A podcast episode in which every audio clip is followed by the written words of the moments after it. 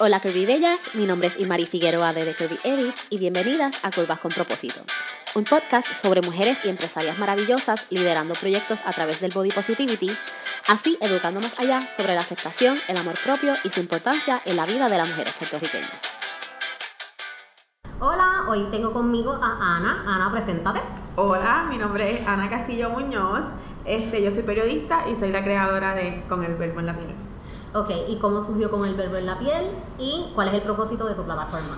Pues mira, con el verbo en la piel eh, surgió luego de una conversación y un café en Santurce con una amiga, eh, donde yo le decía a ella que yo tenía la, tenía la idea de crear una serie de libros eróticos la idea ¿verdad? principal era tener una plataforma donde yo pudiese escribir un montón de sandeces y que cuando yo lanzara ese, ¿verdad? esa serie de libros que se supone que sería con el verbo en la piel volumen 1, con el verbo en la piel volumen 2, etcétera, tener gente que ya lo fuera a comprar. Yo súper ambiciosa. Okay. Pero me di cuenta que como que cambió un poco porque la gente eh, al parecer, digo yo, ¿verdad? Y desde toda la humildad del mundo, había como una necesidad de que se hablara de la cuestión sexual específicamente desde la perspectiva femenina. Así que así fue que surgió con el verbo en la piel un febrero en Santurce, en un café. Nice, me gusta, me gusta porque tienes mucha razón. Siempre es un tabú y sobre todo si es desde el punto de una mujer. Sí. Así que, ok, vamos a hablar un poquito de body positivity. ¿Cómo llegó el body positivity a tu vida? Pues mira, este, yo pienso que yo pienso que ha estado como que bien presente siempre, pero no fue hasta que yo decido cortarme el pelo y dejarme un afro de forma natural que yo empiezo a entender cuál es la relación que yo tengo con mi cuerpo. Claro, obviamente anterior, en el pasado, ¿verdad? Pues era víctima de, de, la sociedad y de los estándares de belleza. Así que andaba con el pelo planchado, alisado, con extensiones, etcétera. Pero no era yo. Pues porque me privaba un montón, me privaba de ir a la playa, me privaba de mojarme en la lluvia, me privaba de todo. Sí, porque tu, vida se vuelve exacto, el pelo no es hasta cuando decido recortarme que empiezo a entender quién yo era y a conocerme que yo dije, ok, esta es la verdadera Ana, con esta es la que hay que bregar. Y yo creo que a partir de ahí fue que entonces el body positivity estuvo bien presente en mi vida, o por lo menos de, de forma más marcada. Claro, y como consecuencia de, de, de la cuestión del pelo y todo lo demás, también hay un reencuentro con lo que es el cuerpo, ¿no? Y yo pienso que parte de lo que es con el verbo en la piel es justamente eso. Yo pienso que con el verbo en la piel es como el, el, el resultado de esos años de búsqueda y ahí está. Así que por ahí es que va la cosa. Sí, porque a veces uno piensa como que exacto body positive simplemente es como que el cuerpo, pero tiene que ver con todos los aspectos de tu cuerpo, desde el pelo, de cómo tú te accesorizas, lo que tú te pones o lo que no te pones, todo porque tú tienes que ver por las razones detrás de lo que, porque tú estás tomando esas decisiones. Claro. So, sí, una cosa sí tiene que ver con la otra, aunque parezca que no. Ok, ahora, ¿cómo ha impactado el movimiento del body positivity ¿Tú crees?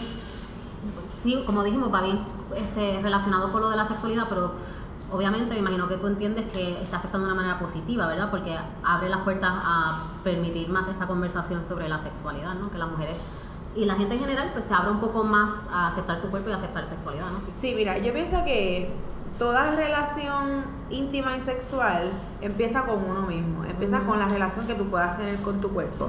Así que en la medida en que tú tengas bien claro este cuál es el estatus de tu cuerpo, que tú lo aceptas como tal, todo lo demás se va a ir alineando, ¿verdad? De forma muy, muy automática. Este, y, y hablándote desde mi experiencia, cuando a lo mejor yo no tenía quizá esta concepción de, de, de lo que era mi cabello y todo ese proceso de empoderarme, eh, te pudiera decir que a lo mejor mis relaciones sexuales fueron bien bien para otro, más que para mí, ¿entiendes?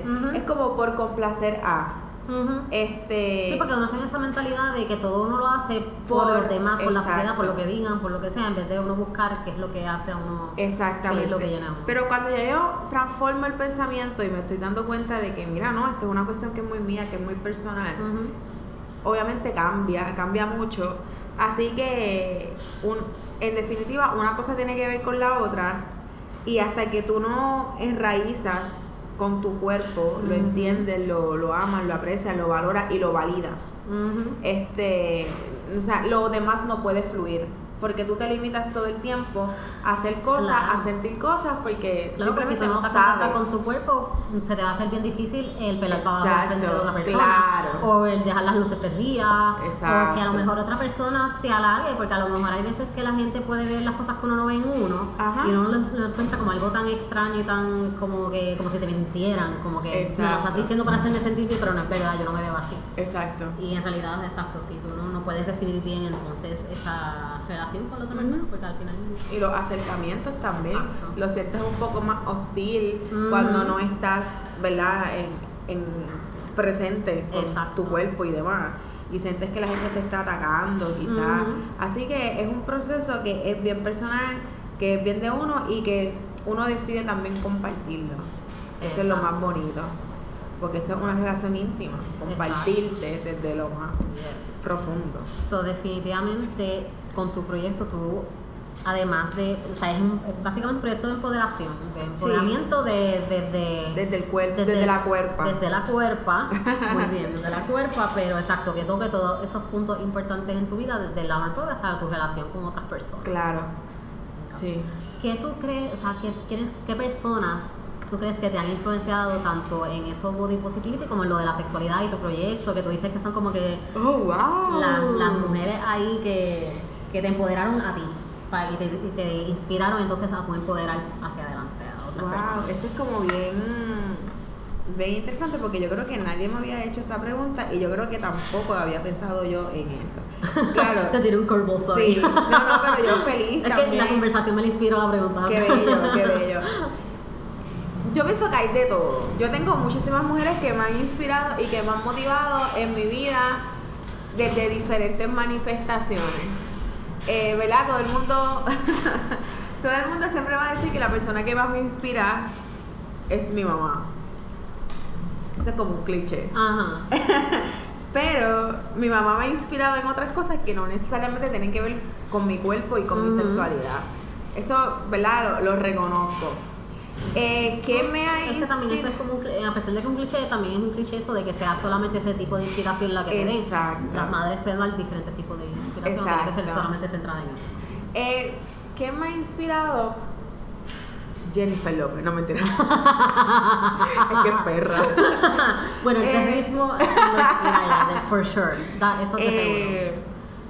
Mira, de verdad que yo pienso que Julia de Burgos, que son mujeres que estaban súper empoderadas en su época, la misma Frida Kahlo, que es una mujer de vanguardia, aunque también tenía sus issues emocionales y sentimentales con Diego. Es que eh, también hay que caer en el cliché de que ¿verdad? hay un feminismo perfecto cuando tampoco lo es, porque no, la vida no, es así de simple. Sí, pero todos los días encuentro gente que me inspiran y me motivan a, a seguir metiéndola a esto. Me inspiran las niñas, este, las niñas, mano. Sí, fíjate, esa es buena. Y es verdad, es bien importante porque, sobre todo en lo que, en lo que tú trabajas, porque es algo que es bien necesario, es verdad, porque la gente lo, exacto, lo escandaliza y es como que no, no se puede hablar, pero no, cuando tú educas desde una temprana edad ese tipo de cosas, tú, tú puedes eh, evitar o por lo menos shape o, moldear, ¿verdad? La manera en que entonces las niñas ven su cuerpo. Exacto. Desde temprano tú puedes evitar muchas veces abuso porque a lo mejor no saben reconocerlo. Exacto. Porque como todo es hush hush, no, no saben, no, no piensan que tienen ese poder sobre su cuerpo. Eso es, algo muy importante. Yo creo que no mucha gente como que lo, a veces realiza eso. Después de aquí voy a hacer, voy a hacer una lista de todas las mujeres que me han inspirado pero, o sea, en definitiva, este último año yo he conocido mujeres que que están demasiado, o sea, están súper duras. Eh, qué sé yo, te puedo mencionar Te puedo mencionar algunas, te puedo mencionar las Jevas de Taller Salud, que es una organización sin fines de lucro en Loíza que hacen un trabajo espectacular. Te puedo mencionar a Sacha de Revista Étnica, que Sacha es la dura. que de verdad que son mujeres que, que me llenan bien brutal y yo me siento como que súper bendecida y agradecida con el universo. Qué pone rico. mujeres bien, ay, Eso es bien importante. bien poderosa. Sí. Eso es bueno, eso es bueno. Ahora, cuéntame, ¿cuáles son los planes de Con el Verbo en la Piel para este 2019? Y sobre todo, ¿verdad? Partiendo desde ese punto positivo de la cuerpa. El plan número uno este, es el de todos los días, que es repartir lindura. Muy bien, ya lo saben, no Eso pueden salir de su casa todos los días sin repartir lindura. Eso no lo pueden dejar caer, eso es parte de... Exacto. Pero pienso que el plan es seguir motivando a mujeres y niñas a ser un poco más felices, libres y a gustos con su cuerpo y con su sexualidad. Este es aprender todos los días, ¿verdad?